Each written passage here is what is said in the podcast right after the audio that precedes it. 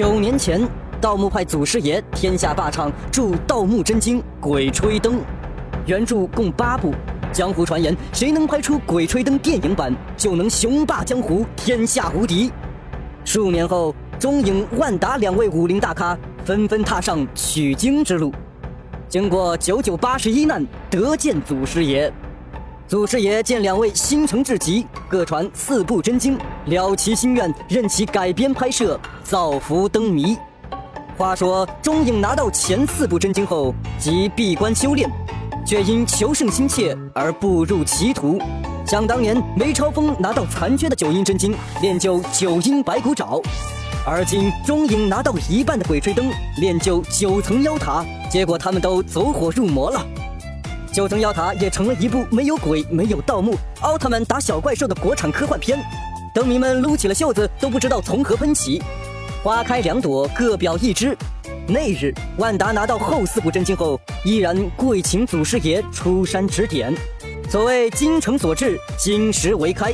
祖师爷另赐真经一篇《寻龙诀》，一脉相承，列为《鬼吹灯》第九部。《鬼吹灯之寻龙诀》讲的是一个新故事。上世纪八十年代末，胡八一、王凯旋与夏里阳在美国打算金盆洗手，本来叱咤风云的摸金校尉沦为街头小贩。被移民局追得满街跑，可谓是虎落平阳被犬欺，掉毛的凤凰不如鸡。之后，胡八一他们意外发现，二十年前死在草原上的初恋对象丁思甜可能还活着。胡八一、王凯旋、谢里阳决定再入草原千年古墓找 baby。有的观众朋友们就要问了，不是找丁思甜吗？怎么扯上了 baby？好，现在我们就来介绍一下各位主演。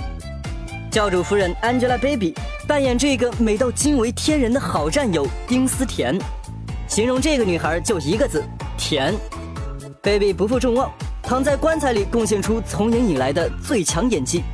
但是说台词的她，奔跑的她，时刻提醒着观众放轻松，这只是一档综艺《鬼吹灯之奔跑吧大兄弟》。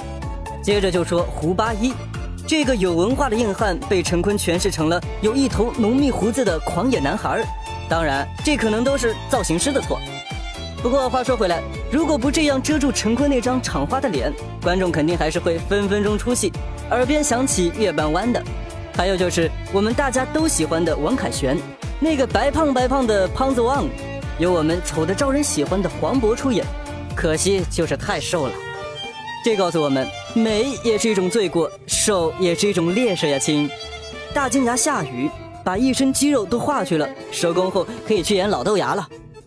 九层妖塔里的姚晨，寻龙诀里的舒淇，也告诉我们一个道理：只有大嘴才是虾里羊呀。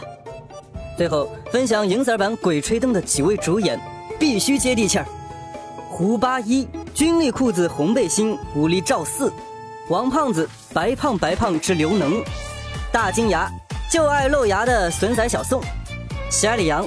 咱们屯里万人迷谢大脚，丁思甜，豆腐西施王小蒙，敬请期待《鬼吹灯之咱们屯里的人》。我的老家还就住在这个屯，我是这个屯里土生土长的人，离开屯即不再打扰，又深又碎又疏冷。你的性情听可冇，那双眼。